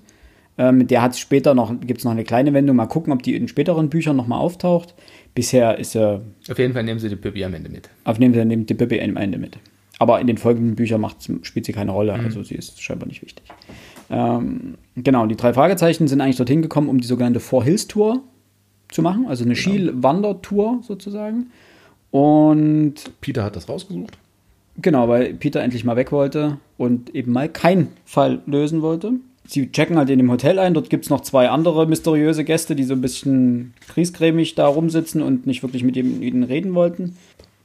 Genau, weiter im Text. Die drei Fragezeichen wollen dann eben zu ihrer Tour aufbrechen und dort gibt eigentlich Mr. Kerwin, nein, nicht Petwin, Petwin. Petwin, kommt auf Kerwin. Ähm, fand ich einen so geilen Dialog. Äh, du hast dich richtig entschieden, also zu Peter wegen der Route. Aber zurück zu eurer Frage. Passt auf, dass ihr nicht vom Weg abkommt und zum Weißen Grab gelangt. Er zeigt auf die Karte. Hier ist es. Meidet dieses Gebiet unbedingt. Habt ihr mich verstanden? Walt war nicht der erste Tote, den es dort gegeben hat. Kein Wunder, dass dort oben ein Geist umgeht. Ich so, ja. Wenn ihr in dieses Gebiet, da dürft ihr nicht hin, aber wenn ihr dahin wolltet, da gibt es dort einen Weg, da könnt ihr dort und dort lang gehen, dort könnt ihr sicher, dort gibt es noch Proviant, aber geht dort nicht hin. Also das ist so offensichtlich, wie er sagt, geht dahin. Das war halt so. Das sind so die Momente gewesen, wo ich gedacht habe, Also er will sie natürlich nicht dorthin haben. Ja, aber aber es ist so, das ist so, wie, wie kannst du jemanden anheizen, etwas zu tun, was du gar nicht willst? Also nichts ist reizvoller als das Verbotene. Und er, er verbietet es hier so oft und so direkt, dass eigentlich jeder sagen würde, Alter, die Hütte, die die gucken, wir, vor allen Dingen 17-jährige Schüler. Aber man muss halt auch dazu sagen, grundsätzlich wollen sie ja wirklich nicht dahin. Denn sie kommen dorthin, weil sie aufbrechen und unterwegs den äh, Osborne oder Thompson? Ich glaube Thompson. Thompson ist, Thompson ist der erste Idiot, Osborne der zweite. Genau, äh, ist der Skimensch, der zum Skifahren aber nicht blöd ist. allzu geeignet ist, Genau, sich sie- verletzt und sie müssen ihn retten und ihm helfen. Genau, und kommt dabei an die, an die Hütte sozusagen. Genau, und treffen dort die junge Dame wieder. Loren, genau. Und dann kommt nämlich noch der dritte, nämlich Osborne, der kommt auch runtergefahren, den Hang zur Hütte sozusagen. Da liegt, die Hütte liegt in so einem Talkessel und löst dabei halt eine Lawine aus. Es sind halt alles Idioten. Thompson kann nicht Ski fahren und fliegt halt auf die Fresse und hat Glück, dass er nicht dabei stirbt, weil er gegen irgendeinen Baum oder gegen irgendeinen Stein klatscht. Schumi, Ja. Entschuldigung. Äh, Zu, zu früh, Alex, zu früh. Ach, das ist. Und Osborne ist der Nächste, der einfach mal beim Skifahren die Lawine auslöst. Also das sind so zwei richtige Vollprofis. Ja, vor allem, ich wollte gerade so sagen, und dann kommt Osborn und hat eine Lawine im Schlepptau. Uh. So, weil er ja faktisch vor dieser Lawine davonfährt. Ähm, ja, und in dem Fall kommt es dann zu einem Kammerspiel in dieser Hütte. Denn Genau. die Hütte wird völlig eingeschneit, Ja, beziehungsweise einfach von, von der Lawine über, überspült. ich muss an Hateful Eight denken. Ja, ich auch. Das ist schlimm, oder? Aber Ich finde, sowas finde ich schön. Also dieses Bild, das es sofort erzeugt Ja. hat, wie dir dort zu, wie viel sind es denn? Drei plus drei sind sechs. Hast du die Hütte dann auch wie Minis Miederwarenladen vorgestellt? ja. tatsächlich. Ja. Tatsächlich. Ich habe mir die. Okay, okay, nee, okay. Das, das merkt euch mal, weil wir kommen nachher noch zur ominösen Lampe. Okay, Genau, äh, sechs, sechs plus eins Personen sind es. Ja. Ähm, ja, und dann kommt es natürlich zu ersten Konflikten. Der Lagerkoller setzt ein nach. Das fand ich aber ganz cool Stunden. gemacht. Also aber das, war wirklich okay. Das war okay. Also mir ging so ein bisschen auf den Sack, aber das, das liegt halt daran, ne, dass man als älterer Leser einfach sowas weiß, dass da, dass es ein roter Hering ist. Ähm, mir ging ein bisschen auf den Sack, dass Lorraine die ganze Zeit mit ihrer Geistgeschichte ankommt. Yep. Ja, ich muss einen Geist suchen und so weiter. Wobei das eigentlich ganz cool gemacht ist, weil die anderen ja die ganze Zeit sagen, Alter, bist du verrückt. Und sie macht es ja an sich relativ überzeugend. Also du, du denkst ja wirklich, dass sie einfach, die, die ist einfach durchgeknallt, die Alte. Also am Anfang, als ich das gelesen habe, dachte ich mir, ja, ja, ist klar. Aber so wie die drauf beharrt die ganze Zeit und wie sie auch beschrieben wird, muss man gucken, wie es im Hörspiel dann dargestellt ist. Ich fand aber, sie nämlich eigentlich gar nicht so verrückt dargestellt. Nee, aber sie, sie, sie spricht das sehr überzeugend. Genau. Also so wie sie dargestellt wird die ganze Zeit, denkt man, jedenfalls die ersten Male, wo sie das immer erwähnt, dass sie echt überzeugt ist davon, jetzt einen Geist rufen zu ja, wollen. das wollte ich nämlich auch sagen. Ja. Aber nicht so auf so eine crazy. Ja, nicht auf die verrückte, ich Die hätte- Türe verrücken und was weiß ich Genau. was. Äh, Frau, sondern so eine. Nö, das hat jetzt schon mal geklappt und ja, ich weiß, eigentlich gibt es das nicht, aber ich vermisse meinen Bruder und Ja. deswegen rufe ich den jetzt an und das hat jetzt geklappt, deswegen mache ich das jetzt wieder und Ich habe mein Gau euch- sie, hat, sie hat sogar ein Gerät dabei zum Geistersuchen, diesen Gauss Mastermesser. Ich habe mal Genau. nachgeguckt, sowas sind wirklich, wird wirklich zur Geistersuche benutzt. Ja, es gibt bestimmt 10.000, 15.000 Amerikaner, die damit jeden Tag durch die Hütte rennen und diesen crazy Shit äh, nachspielen. Ähm, aber ja, Alex, du fandest das nicht gut von dir? Ähm, nein, das, das, ähm, da kommen wir später nochmal drauf, wenn sich das Ende alles auflöst. Weil für mich war die überhaupt nicht überzeugend. Also ich konnte mir schon denken, dass die das nicht macht, um einen Geist zu suchen. Ja, eben, das, das meinte ich mit, ähm, als erwachsener Leser weißt du einfach, dass es damit, du weißt einfach, dass wenn du da drei Leute in der Hütte hast, die alle sagen, wir haben, wir sind rein zufällig hier, ich bin Ornithologe und ich bin, äh, äh, ich suche meinen Geist und ich bin Journalist, ich will was drüber schreiben. über dieses Dorf, was noch nie jemand gehört hat. Wo es auch schon ein Buch gibt, wovon er nicht wusste. Also entweder ist er massiv, in dem Fall wäre er einfach ein massiv schlechter Journalist. Ähm, auf das Buch, was über das geschrieben ist, kommen wir dann auch nochmal. Das, ähm, das, aber das sind alles Sachen, damit kann ich leben. Also weil die als Ja, Kind, die wenn, wenn man die liest, jetzt nicht schmerzhaft. äh, vollkommen, vollkommen problemlos. Interessanter finde ich, äh, wo du ja, wir waren jetzt bei der Lampe, genau. Sie sagen ja dann, sie wollen kein Feuer machen. Weil sie natürlich zu Recht die Frage stellen, wir sind eingeschüttet, wie sieht es mit der Luft aus? Und sie stellen fest, dass es einmal im Klo ein, Abluftrohr gibt. Ein dünnes Abfluss, Abfluss, Abflussrohr und der Kamin. Abluftrohr. Ein Lüftungsrohr, kein, und, nicht der und, Abflussrohr. und der Kamin. Und der Kamin und beide sind frei. Aber Da dürfte gar kein. Da dürfte nicht ausreichen, dass da drin Luft reinkommt, großartig. Ja gut, also zum Atmen definitiv, das könnte schon gehen für ein paar Tage. Aber sie haben gesagt, es dürfte zirkulieren, also du brauchst, du brauchst ja zwei Öffnungen, damit Ja, Luft die müssen in zirkuliert. unterschiedlicher Ja, aber- Höhe liegen. Ja, das wird ja nicht gesagt, du wie brauchst- weit, wie weit das brauchst- Abluftrohr brauchst- rausguckt. Das ist aber gar nicht, gar nicht der Punkt. Es ist erstmal interessant, dass man diese, diese Facette aufmacht. Ja, Dass man diese physikalische Gegebenheit so hinnimmt und sagt, oder was heißt so hinnimmt, dass man die benennt und sagt, jo, ey, das können wir jetzt nicht bringen, wir können jetzt nicht einen Kamin anmachen, weil sonst hätte ich gesagt, mach den Kamin an, dann taut das hier alles und dann ist gut. Ich wäre halt einfach gestorben wahrscheinlich. Also ich wäre einfach erstickt. So, weil ich von Physik keine Ahnung Da habe. kommt Darwin Award hin oder her. Man macht in geschlossenen Räumen kein Feuer an. Das ist so.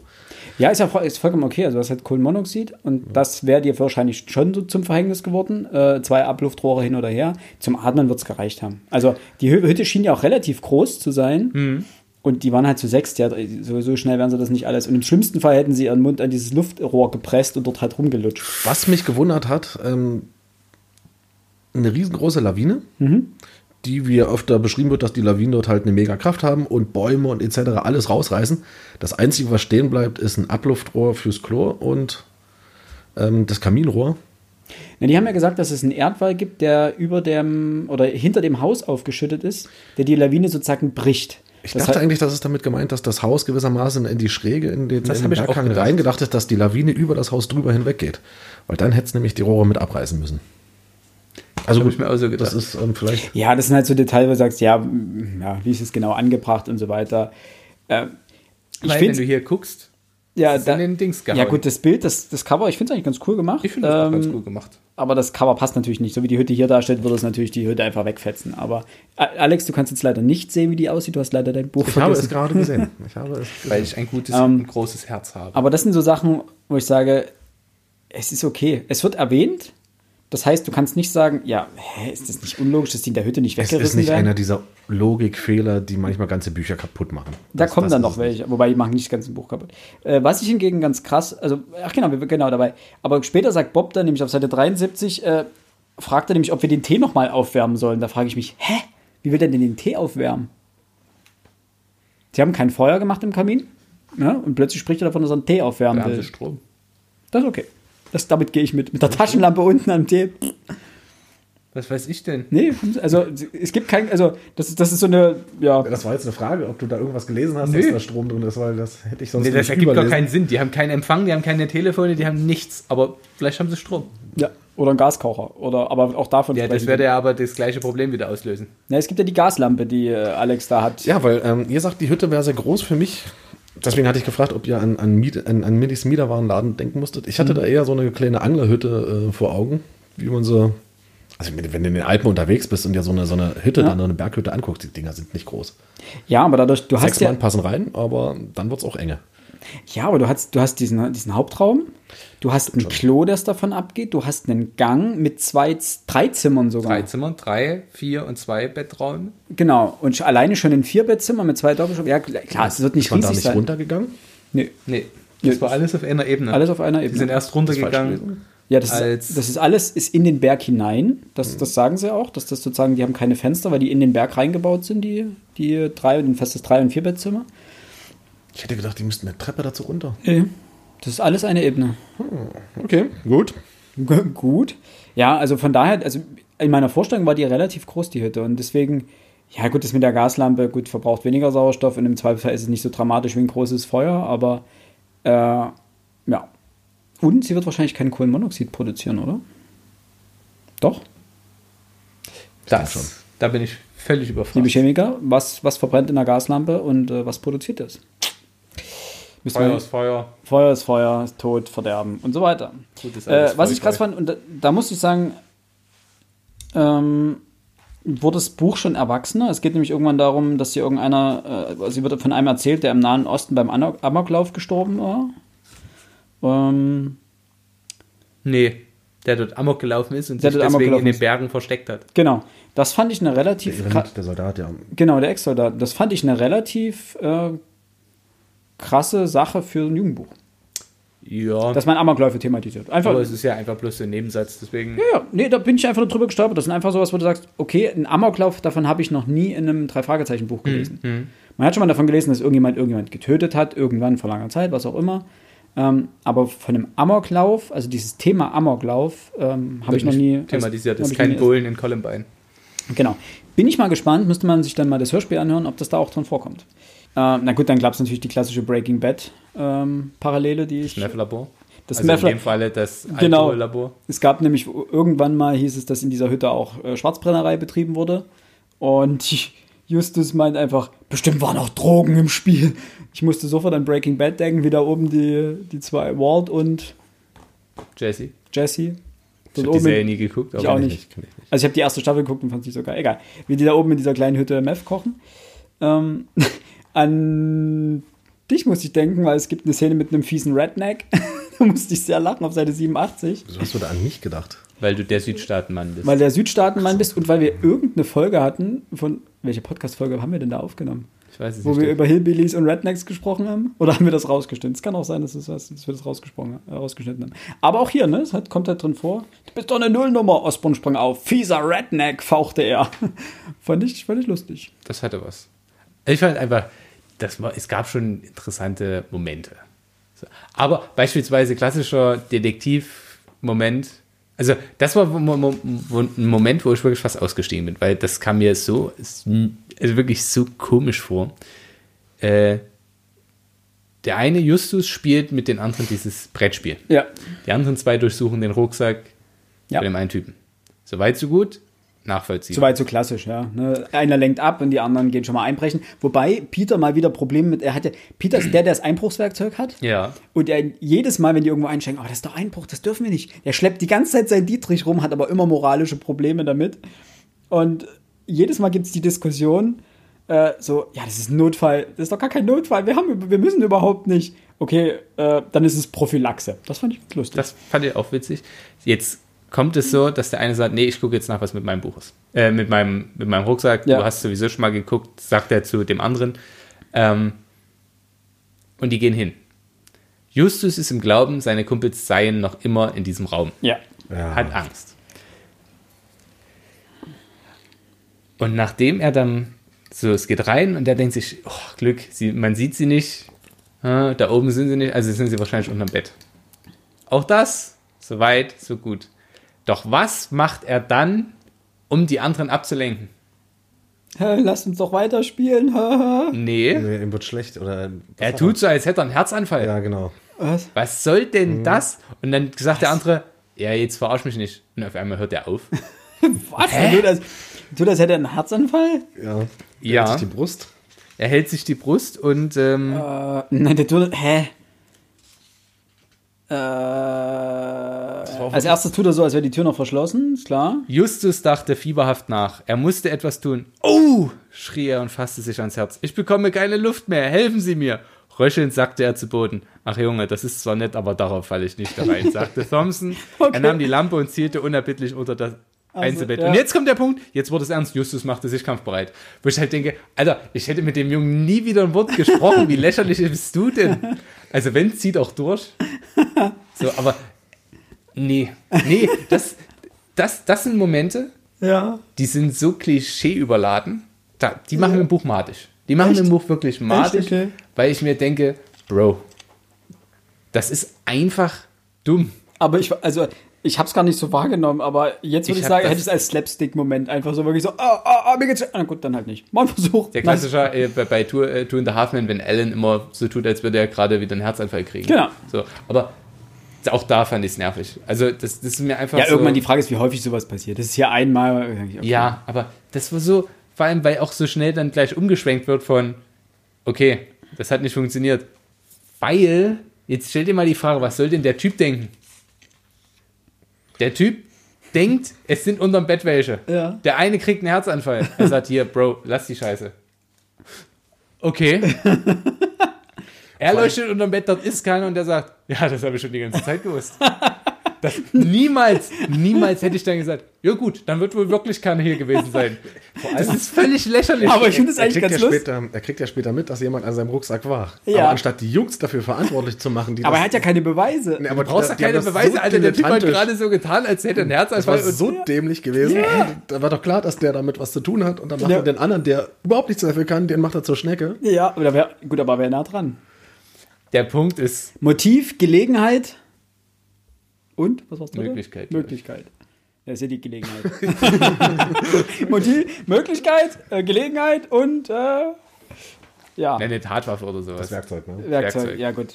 Aber Der die, Punkt der eine ist- hatte die Gelegenheit, hat Ja. ein Motiv. Philipp, das ist völlig egal. vollkommen Versuch richtig. nicht sowas zu verteidigen. es gab viele ordentliche Momente in dem Ja. Buch. Das war absolut das. Der, es gab für mich noch ein zweites Lowlight. Äh, das, Ja. Da kommen wir gleich noch drauf zu sprechen. Aber ich habe ne, hab nämlich ein anderes schlimm. Lowlight, wo ich, und da hat es mich wirklich raus, da, da habe ich wirklich gedacht, Alter, was ist denn hier los? Da hat der Google nicht bemüht, der Autor. Äh, auf Seite 99, ne? Ähm, Osborne sah auf, was ist los? Justus und sein Football und dann noch die New York Knicks, sagte Peter reaktionsschnell. Dabei sind wir doch aus LA und Basketball ist doch viel cooler. Ich sollte hier die Lakers einritzen.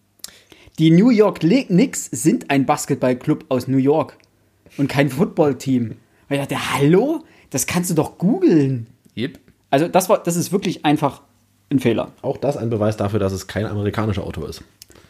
Ja, das gut, dem wäre war- das nicht passiert. Ja. Aber und dass das auch noch Peter sagt, der Sportbegeisterte, der spielt ja jede Sportart, man macht ja jede Sportart. Ähm, das war, ja, fand ich irgendwie dämlich. Weil damit hätte er einfach locker auffliegen können, theoretisch. Also wenn man das plausibel nach. Äh, Aber warum fliegt er nicht auf? Sport, sagte Osborne verächtlich. Alle wendeten sich wieder dem Spiel zu. Der hat einfach auch keine Ahnung. Ja. Also Wobei- das ist halt einfach das Glück, das sie in dem Fall haben. Wobei da gab es ja noch so eine Szene, wo äh, Justus versucht, den Ornithologen aufs Glatteis zu führen, indem er sagt, ah, sie sind hier, um einen Asinus zu beobachten. Einfach indem er Latein spricht. Indem er Latein sagt, weiß und weiß, das heißt halt Esel. Äh, das Lustige ist, auch das ist eigentlich eine Anspielung auf die auf viele vorhergehende Fälle, wo Justus einfach äh, Pseudo-Fischer, Ornithologen und sonst was immer damit überführt, in denen er ihm irgendwelche Fachbegriffe aus dem jeweiligen Beruf um die Ohren haut und die damit nichts anzufangen wissen. Beziehungsweise er haut ihnen eben Fachbegriffe um die Ohren, die eigentlich de facto nichts damit zu tun haben. Und die anderen sagen, ja, ja, genau das suche ich hier. Und du sagst, aha, Sie wollen also Vögel beobachten. Ich habe ihn gerade einen Stein genannt. Haha! Sie sind überführt, Bösewicht. Und hier funktioniert es halt mal nicht. Und das finde ich, das sind einfach so schöne Sachen, wo man quasi die eigene Reihe parodiert so ein bisschen. Aber die Stelle hat noch für mich einen anderen negativen Aspekt. Ist das deine zweite Lola? Nee, nee, das ist, das ist noch gar kein Lowlight. Das ist, so. da habe ich mich wieder geärgert und habe gedacht, ach Gottchen, Jungs, bitte. also er sagt zu ihm, sie wollen doch bestimmt ein Asinus beobachten und der Typ sagt, äh, du bist selber ein Esel. Ja. So. Was wäre denn jetzt die korrekte Reaktion? Shit, Bro, du bist ganz schön smart. Scheinbar kannst du Latein und bist Ornithologe, weil du weißt, was Esel auf Latein heißt. Stattdessen sagt er, und das wird er noch bereuen, dass er mich einen Esel genannt hat. Das sagt aber erst im, im Dialog mit Bob dann später. Ja, es scheint ihn ja tief getroffen zu Ja, haben. Hat er, er hat ihn Esel genannt. Bro, du wolltest den verarschen und er hat einfach nur Esel zu dir gesagt. Se seine Taktik hat mal nicht geklappt und das kratzt an seinem Ego. Ey, mir doch auf. hör mir doch auf. Weißt du, auf, über Esel, da habe ich mich mit acht Jahren schon nicht mehr drüber geärgert. Nein, die, das, das, das sein, das sein, seine ja, Masche aber nicht er geklappt ärgert hat. sich ja trotzdem einfach darüber, dass er ihn Ja, Esel ja. nennt. Ja. So, Er hat mich einen Esel. Wobei, nee, das sagt, glaube ich, Bob so. Und er hat dich einen Esel genannt. Um ihn so ein bisschen aufzuziehen. ja, nee, es war auf jeden Fall nicht, Ja. kein, kein glanzvoller Moment, nennen wir es so. Was Ja. war denn dein Lowlight? Sag doch mal an. Mein Lowlight ist die Auflösung. Okay. Ja, ein bisschen. Also mein Lowlight ist absolut die Auflösung. Bist, hast du noch irgendwas dazwischen? Nee, wir können gerne zur Auflösung Ich kommen. muss zu dieser Auflösung kommen. Also kurz, wir können ja kurz die Geschichte umreißen. Ähm, sie stellen dann fest, dass es unter der Hütte noch einen Geheimgang gibt und einen Geheimraum. Oder Und da lebt Geheimräume. jemand drin. Und da lebt jemand drin. Und zwar äh, ruft ja Loren dann irgendwann ihr, den Geist an und erscheint auch der Geist von Walt Duffy, ihrem verstorbenen Bruder. Ähm, Den aber keiner sieht. den aber keiner sieht, aber hört. Man hört nämlich die Männerstimme. Genau. Und daraufhin kommen sie darauf, dass dort irgendwo eine, ähm, eine Luke sein muss oder sowas oder ein geheimer Raum. Und dann finden sie eben jemanden, der sich Miller nennt. Kenny Miller. Kenny Miller auch, ja. Und dann, das ist auch so ein Versteckspiel, wo ich mir denke, ah, ich dachte am Anfang kurz, dass es der äh, Zambano ist. Der Sektenführer, der sich da unten versteckt und die noch eine kurze Liebelei, die noch eine Liebe oder eben noch Liebelei angebandelt sind und sie ihn dort versteckt, den Ausgebrochenen. Aber dann ist es doch ihr Bruder. Ja, und dann. Und jetzt, da, so weit, da kann ich folgen. und, und jetzt drehen alle am Rad. Und jetzt wird's völlig absurd. Die Kelly ist plötzlich die Tochter von Joe und Lafayette, nee, die Von Loren und Loren. Zambano. Von Loren und Joe Zampano. Also Das dem- weiß aber keiner. Von dem Sektenführer. Da Genau. muss man dazu sagen, es gibt, äh, es gab ja noch die, in dieser Hütte hat sich ja wirklich jeder getroffen. Es gab früher mal eine, eine Sekte, die sich in dieser Hütte getro- getroffen hat Ja, oder gelebt hat. Alkoholmenschen, also diese Alkohol, 68er-Bewegung oder 69er laut beim letzten Folge. Ähm, genau, und die wurde angeführt von diesem Joe, Joe Zambano. Zambano. Äh, wie bei so vielen Sekten, also so Scientology-Style ein bisschen, sie mussten ihr ganzes Hab und Gut abgeben und dann konnten sie in die Se Sekte kommen und dann gab es freie Liebe für alle. Und wie, wie so häufig hat sich der Sektenführer daran bereichert. Ja, hat sozusagen alles eingesackt und musste dann weg. musste dann weg und hat dann mit irgendwelchen Betrügereien ist in den Knast gewandert. und ist ein paar Tage vor den Geschehnissen des Buchs ausgebrochen und eben wieder in diese Paar Hütte. Paar Wochen. Weil der da dann anstelle des Walt Duffy genau. äh, wird er ja von, also der will den Walt Duffy erschießen, der Zampano. Dadurch löst sich eine Lawine. Er wird gekillt, weil die sagen, shit, wenn wir jetzt, wenn das hier rauskommt, dass der das war, Ja. Dann sind ja Journalisten und die finden das vielleicht mit dem Schatz raus, den wir ja schon ver, verhökert haben. Genau. Und, das, und dann hat sich, genau, die Auflösung des Ganzen ist natürlich, dass sich die Dorfgemeinschaft gedacht haben, scheiße, wir haben jetzt den toten Sektenführer hier, wir verbuddeln den und tun so, als wäre einer unserer Dorfmembers, nämlich der Walt Duffy, gestorben. und verbuddeln den dort im Grab vom Walt. Und Walt versteckt sich während der Zeit auf der Hütte, immer wenn andere Leute von außerhalb kommen. Äh, das hinkt bei, fand ich auch, dass das sehr hinkt, weil das war das ist der einzige Punkt, wo ich dachte, es ist wieder mal ein Fall und davon gibt es gerade bei den neueren Sachen häufiger mal welche bei den drei Fragezeichen, wo du überlegen musst, hätten es gibt hätten die sich ein Stück anders verhalten, wäre es überhaupt gar kein Problem gewesen. Die Lawine hat den Joe Zambano getötet. So. Die ganze Dorfgemeinschaft hängt mit drin. Die verbuddeln den ja unten im Grab. Warum verbuddeln die den nicht einfach irgendwo im Wald? Es ist, es ist irgendwo, es wird ja auch beschrieben, dass dieses Dorf unglaublich abseits liegt. Das muss Ja. also mitten, in der äh, amerikanischen Wildnis liegen. Hätten die den einfach irgendwo im Wald verbuddelt, tief Niemand genug. wüsste irgendwas. Niemand wüsste irgendwas. Niemand hätte. Es hätte zwar noch der Komplize, der der Osborne ist ja der Komplize. Ja. Das ist ja das nächste, dieses, dieses ganze ähm, Kammerspiel löst sich ja dann ganz krude auf, weil plötzlich jeder sagt, er ist irgendwas anderes und dann ist er noch was anderes und noch was anderes. Und dann Ähm, ist der Detektiv, der eine, aber eigentlich will er doch den Schatz haben. Und dann ist der andere aber der Detektiv und der will dann aber auch den Schatz haben und Freunde. also das war das war wieder ein bisschen over the top. Aber war hätten einfach- die einfach gesagt, scheiße, der Joe ist tot, wir verbuddeln den und nehmen sein Geld und machen damit unser Dorf schöner und alles ist hübsch. Das ist übrigens der Punkt, warum ich Lorraine das nicht abgekauft habe mit dem Geist. Die ist doch mit diesem merkwürdigen Gerät dort runter. Ja. Wie hieß das gleich nochmal? Äh, Gauss Master Genau. Messer. Das ganze Dorf weiß, dass dieser Walt noch lebt. Weil ich meine, mit, der hat ja mit dem Schatz, den er gefunden hat, Mhm. Ja. das Dorf finanziert. Warum nimmt die so ein scheiß Ding mit zur Hütte? Die konnte nicht damit rechnen, dass irgendwo jemand kommt. Das Dorf ist so unfassbar abgelegen. Ich würde sagen, Aber die hatten gebucht. die hatten gebucht. Die wusste, dass Leute in das Dorf kommen. Ja, es sind, fünf Fremde in dem Dorf. Genau, und, die Gäste machen, haben ja einen Urlaub gebucht. und die machen dort die Skitour in der Nähe der Hütte. Also frei nach dem Motto, ich pack das mal ein, falls sich jemand dorthin verirren sollte. Das ist, damit habe ich kein Problem. Damit habe ich also logisch kein Problem. Einfach per se nach dem Motto, na, ich pack das mal ein. Sicher, Fall- sicher, falls sicher, doch sicher. jemand falls jemand kommt, sage ich einfach, ich mache hier eine Geistermessung. Das, das war nicht Ja, aber das war- sind auch solche, solche, Unwahrscheinlich. Ich nenne das jetzt mal Deus Ex Machina Moment, obwohl das eigentlich eine andere Bedeutung hat. Äh, Geht so schon in die ein, Richtung, ja. So ein, es gab das manchmal in so Comics, so, die reißen die Maske vom Gesicht. Du bist ja der! Noch eine Maske. Ich habe noch eine Maske, ich bin eigentlich der. Und es Ja. gibt zu viele Momente davon. Ja. Das Problem ist, es wird so abstrus, so konstruiert, so einfach, ich, jetzt, ich nehme den ganz harten Begriff, ich fand es am Ende völlig lächerlich. es war in dem Äh, Moment, wirklich so lachhaft. Mensch, lass doch die Kirche mal im Dorf. Es hätte auch einfach sein können, keine Ahnung, ich bin Kenny Miller, ich bin dort unten in dem Keller drin, alles gut. Und ja, ich habe den Dings irgendwann mal gefunden, den Schatz, und seitdem halte ich mich hier unten versteckt. So, und ich brauche aber hin und wieder was zu mampfen. Was weiß ich. Ist, selbst das ist schon absurd. Aber damit hätte ich doch mal leben können. Aber wenn du dann 17 neue Auflösungen brauchst, das ist wie so ein scheiß Shyam- Shyamalan-Film, Film, äh, der einen guten gemacht hat und danach so, du wartest zwei Stunden darauf, dass er endlich den Plot-Twist aufmacht und denkst dir, ah, es ist alles nicht so, wie ich es jetzt 120 Minuten dachte. Mann, das reißt mich vom Hocker. Und du weißt doch am Anfang des Buches, weißt du, die Gäste sind völlig. Was macht denn ein Ornithologe mitten im Winter in so einem bekackten Dorf? und Geologe. Schneeeulen. Das kommt noch dazu.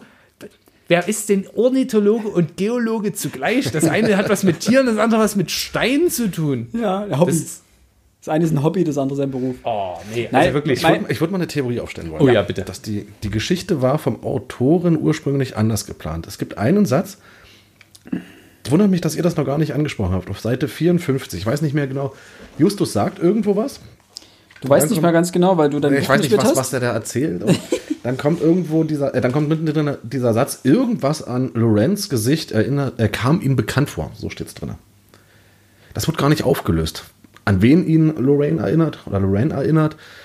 Ich vermute mal, dass, dass, dass dort irgendwo ein ganz anderer Handlungsstrang vorher noch vorhanden war, irgendwo ein Bild von Walt, der noch irgendwo gehangen hat oder Nein, es ist, es wird, doch, das ist Kelly. Kellys Gesicht kommt ihm bekannt, also Lauren kommt ihm bekannt vor an Kellys Gesicht, weil Kelly ja die Tochter von Lauren ist. That's the Meinst point. du? Ja, ziemlich sicher. Stimmt.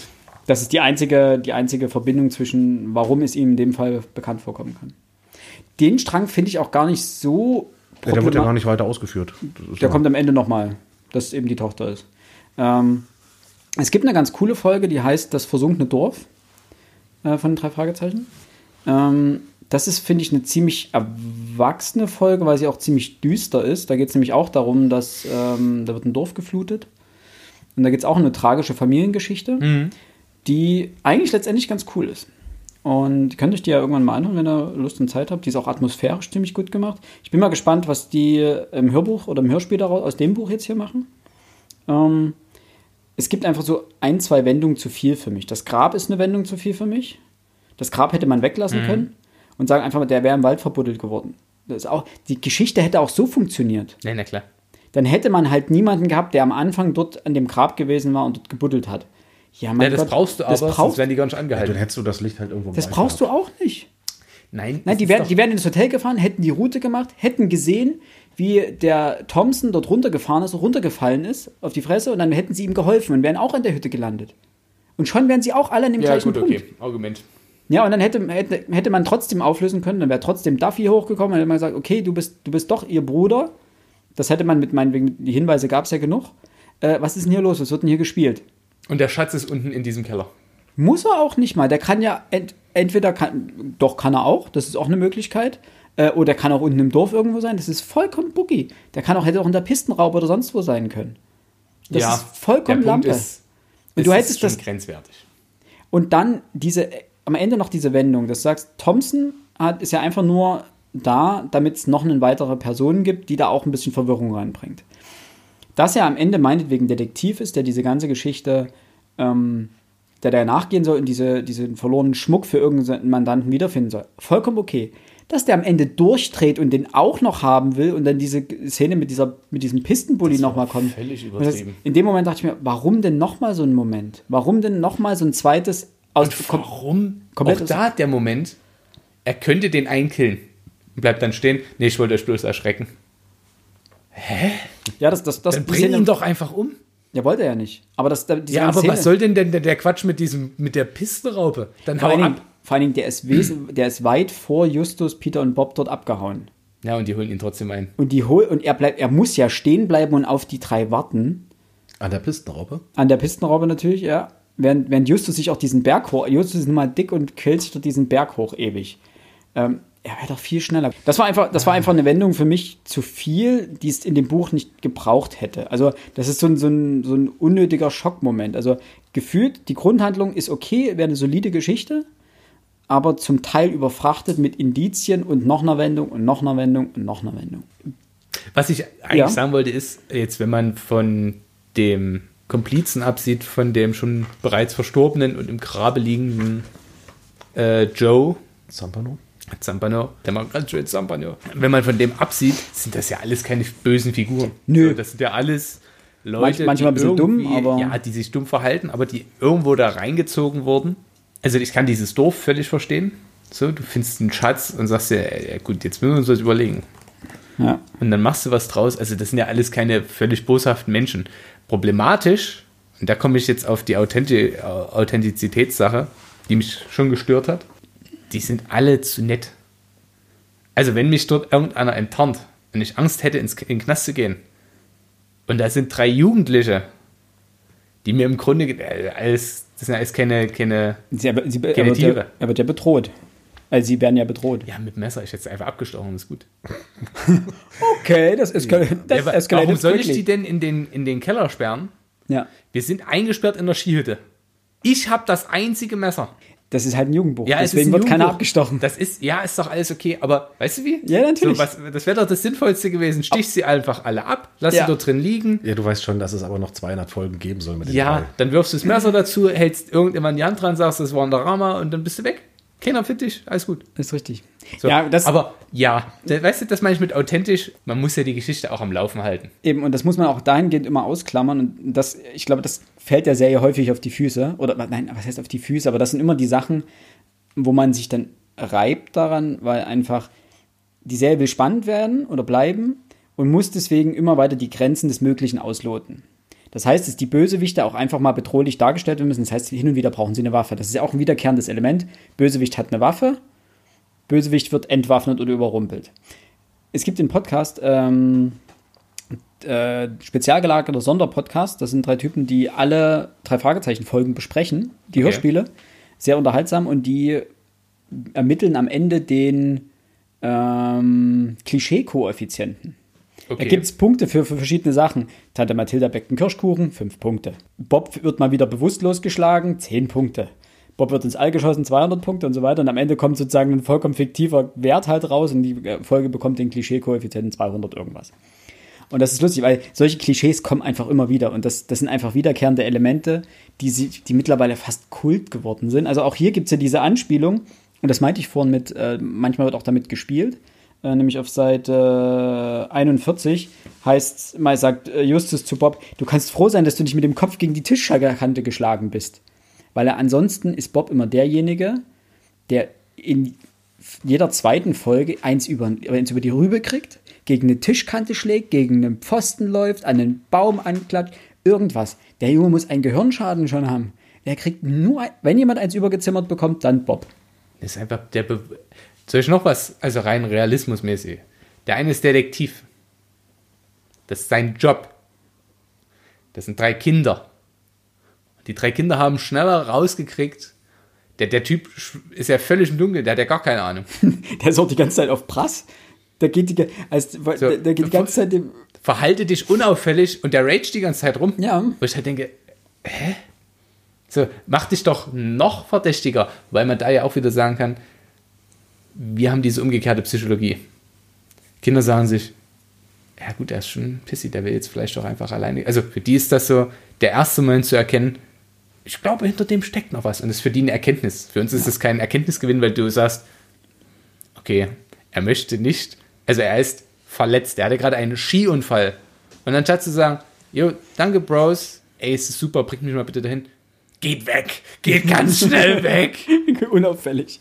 Äh, wo ich halt sage, nee, geht, Ja. geht gar nicht. Ich glaube, wir haben jetzt die Geschichte abgeschlossen. Wir müssen jetzt noch eine End, ein Endfazit bringen und Ja. wie viele Punkte wir geben. Ich muss diese, heute übrigens gebe ich zwei Punkte. Also Äh? zwei Punktzahlen. Achso, Einmal als Buch, der, wie wir die anderen bewertet haben, und einmal als Jugendbuch, ja, weil enough. das, ja, der Fairness halber. Also man muss ja auch sagen, ich möchte dieses Buch auch vergleichen können mit einem Mengele-Buch mit Kaffee und Zigaretten und so weiter. ja. Es ist ja immer noch, es ist bei uns ja mit in der Liste drin und deswegen Ja. bitte ich erstmal euch um eure Plädoyers. Äh, na, ganz kurz noch. Ähm, ja, können wir machen. ich wollte gerade noch was sagen, ich habe es vergessen. Äh, ja, Philipp. ich muss plädieren. Ähm, ich fand's okay. Es war, war, ein solides, war ein solides Abenteuer, drei Fragezeichen. Ich hatte mir ein bisschen mehr erwartet, denn es ist relativ gut bewertet bei Amazon. Die ersten Bewertungen waren irgendwie alle irgendwie fünf Sterne. Mittlerweile sind mehrere dazugekommen, die äh, ein bisschen das Ganze eingrenzen und sagen, ja, ja, Moment mal, die Auflösung ist, äh, es ist ein solides Buch äh, oder ein solider Fall der drei Fragezeichen. Äh, es gibt bessere, definitiv. Mittlerweile lässt sich bei, also ich habe jetzt wie gesagt der dunkle Wächter noch von Ben Nevis, bin ich noch nicht ganz durch, das heißt auch da fehlt die Auflösung noch, aber bin ich in den letzten Seiten sozusagen beim Vorlesen gerade. Ähm, die Geschichte ist bis zu dem Zeitpunkt auch sehr spannend aufgebaut. Und das gleiche fand ich auch hier, dass äh, es grundlegend spannend aufgebaut ist. Ich mag auch solche Kammerspiele an sich, aber es war mir einfach ein Tick too much an einigen Enden. Also es war einfach zu dick aufgetragen am Ende. Es ist, wie gesagt, man hätte ein paar Sachen rausstreichen können und man hätte immer noch einen soliden, guten Fall gehabt mit einer spannenden Wendung und alles gut. Aber so ist es mir einfach ein bisschen zu over the top. Und wenn du jetzt sagst, wir geben zwei Punkte, würde ich, glaube ich, verglichen mit den anderen Büchern, die wir jetzt, die wir gelesen haben, ja, dann, dann stinkt es natürlich komplett ab. Du bist bei drei Punkten oder zwei. Ja, von zehn. Äh, für ein Jugendbuch muss ich sagen. Du hast solide gesagt. Wahrscheinlich sechs, oder? Ja, Fünf, sechs. sechs. Punkte. Also ja, für ein Jugendbuch finde ich das vollkommen in Ordnung. Ja. Na, weil äh, du liest das schnell, das ist so, du wirst auch, und ich hatte auch die Momente, wo ich abends gelesen habe und gesagt, oh, ich bin müde, und dann dachte ich mir so, oh, wo sie, gerade wo sie dann in den Raum schleichen und die Falltüre finden, dachte ich mir, oh, jetzt will ich wissen, was unter, jetzt will ich wissen, was unter der Falltür ist. Jetzt kommt, kommt doch interessant. Es muss ja irgendwas passieren, weil so ein Kammerspiel muss ja irgendwie aufgelöst ja. werden. Und dass es mit dem Geist irgendwas auf sich hatte, war auch klar. Fand ich cool. Hatte ich, kann ich mir nicht mal sagen, ich war nicht gefixt. Kann ich sagen, es hat mich. Es war schon unterhaltsam. Ja, es war, war unterhaltsam. Deswegen, und dadurch, dass es auch so schnell wegliest, sind es auch keine Bücher, wo du danach bereust, sie gelesen zu haben. Selbst wenn es ein schlechter Fall ist. Weil du hast immer noch Momente drin, oder ich hatte auch in dem Buch immer noch Momente drin, wo ich gesagt habe, ach, lustig, das ist eine Anspielung auf den und den Fall. Oder ach, hier wird mal so ein Klischee über den Haufen geworfen, nämlich Bob stößt sich mal nicht oder sowas. Mhm. Ähm, ja, Endgültige Bewertung. Im Vergleich zu den anderen Büchern 2 von 10, äh, ganz ehrlich. Und als Jugendbuch 6 von 10. Also eben gemessen im Drei-Fragezeichen-Kosmos würde ich sagen 6 von 10. Okay. Alex. Ich hatte am Anfang gesagt, dass man das Buch eigentlich durchaus lesen kann, beziehungsweise lesen konnte. Ähm, was ich positiv hervorheben muss, das hat der Philipp auch schon angesprochen, es ist, du musst nicht die anderen Bücher kennen. Du kannst dir irgendeins nehmen, du nimmst dir das, fängst an zu lesen, entweder gefällt es dir oder dir gefällt es nicht. Ich fand die Geschichte als solch jetzt auch nicht schlecht. Und ich muss ehrlich sagen, wenn meine Kinder später drei Fragezeichen lesen wollen, das kriegen sie auch. Und das Buch hat mich jetzt nicht abgeschreckt. Das heißt, ich würde auch andere Bücher, also ich kenne von drei Fragezeichen ausschließlich die Hörspiele ich würde, wenn meine Kinder später das lesen wollen, auch die anderen Bücher lesen. Das muss ich, dafür war es dann doch gut genug. Das, genau, das ist so ein Punkt, wo ich sage, wenn meine Tochter die liest, würde ich die auch mitlesen. Ja, ne? also das da hätte ich auch, ich, ich würde die auch meinen Kindern kaufen und wenn sie noch drei haben wollen, dann kriegen sie auch noch drei. Dafür, denke ich, ist es gut genug. Das Buch selber war nicht langweilig. Ähm, manchmal spannend, klar. Erwachsenenliteratur in Anführungszeichen, ne, die setzen natürlich mal ein paar andere Dinge. Logiklöcher gab es, die allerdings auch nicht allzu groß waren. Summa summarum, ja. Das haben wir es mal gelesen. Vielleicht sollte jeder mal irgendwas von den drei Fragezeichen gelesen haben. Damit Mittlerweile ist es Popkultur eigentlich. Ja. Ne? Also fast, fast, schon, fast schon, ja, ist ein Allgemein, Allgemeinwissen. Ja. man sollte mal eine, eine Geschichte ja. gelesen haben. Ja, meine, du hast ja auch gesagt, das Ding liest in zwei Stunden. Ja. Es tat jetzt nicht weh. Alex, gibst du auch zwei, äh, zwei Punktzahlen? Äh, drei, drei, drei für ähm, in unserem allgemeinen Kanon und ich würde Sechser als Jugendbuch geben. Gut. Wie sehe ich das? Also, ja, ihr habt ja schon grobe Sachen zusammengefasst. Es hat mich. Also, es gab spannende Momente. Also, es ist jetzt nicht so, dass ich mich jetzt in den zwei Stunden gequält habe. Das ist jetzt keine richtige Qual gewesen. Ähm, aber, ne, ne, ja, ich sage richtige Qual, weil es schon Momente gab. Das waren nämlich diese Lowlights, wo ich gesagt habe: Oh nein, das ist jetzt nicht euer Ernst.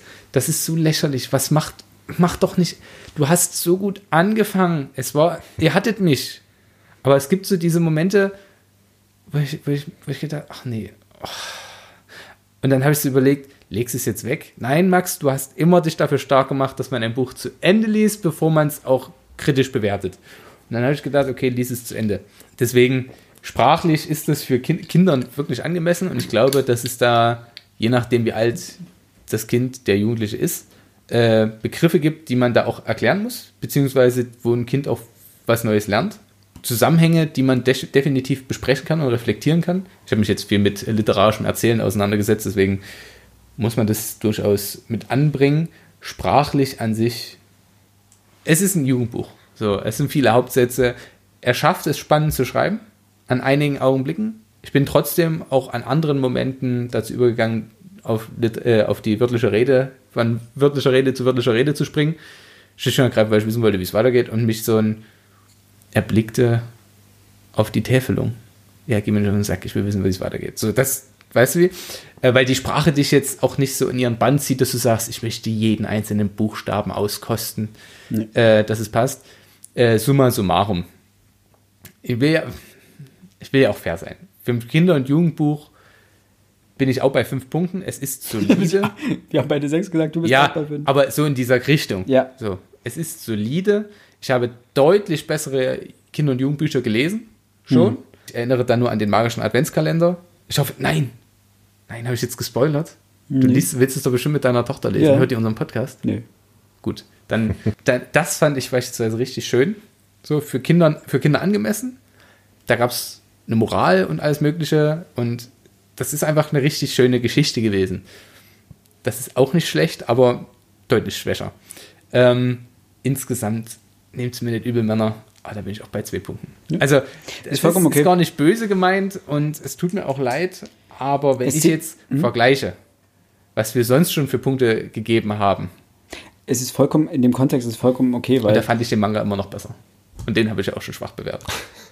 Ja, es ist auch einfach, diese Bücher sind nicht für Erwachsene geschrieben. Das muss man- Erwachsene, das muss die Erwachsenen, die sie lesen, behalten, und ich lese sie ja auch, lesen sie nicht unter dem Aspekt, dass alles logisch und plausibel ist, sondern einfach unter dem Kultaspekt und Unterhaltungsfaktor. Unterhaltungsfaktor Nichts und Nostalgie. ja. ne? Es ist halt schnell weggesnackt. Das Einzige, wo ich wirklich meine Probleme habe, ist, wenn Dinge einfach falsch sind. Wie das mit den, dir als, als Football. Das darf einfach nicht passieren. Das ist einfach. Also entweder ist es eine Anspielung, die ich nicht verstehe, und er hat einfach was komplett anderes im Sinn gehabt. Aber das ist. Passt halt nicht zur Figur. Nee, passt nicht zur Figur. Egal. Gut, in, in sich unschlüssig. Ja. Männer, ich danke euch. Äh, das muss ich vielleicht noch dazu sagen. Ich habe seit mindestens, doch, ich würde schon sagen, 15 Jahren kein drei Fragezeichen Buch mehr, gele mehr gelesen. Ähm, auch wenn ich jetzt, jetzt so schlecht bewertet habe, es tat jetzt nicht sehr weh. Mir hat Also Spaß es gemacht. war wirklich auch mal wieder eine Erfahrung, mal wieder zu gucken, äh, was lesen Jugendliche so.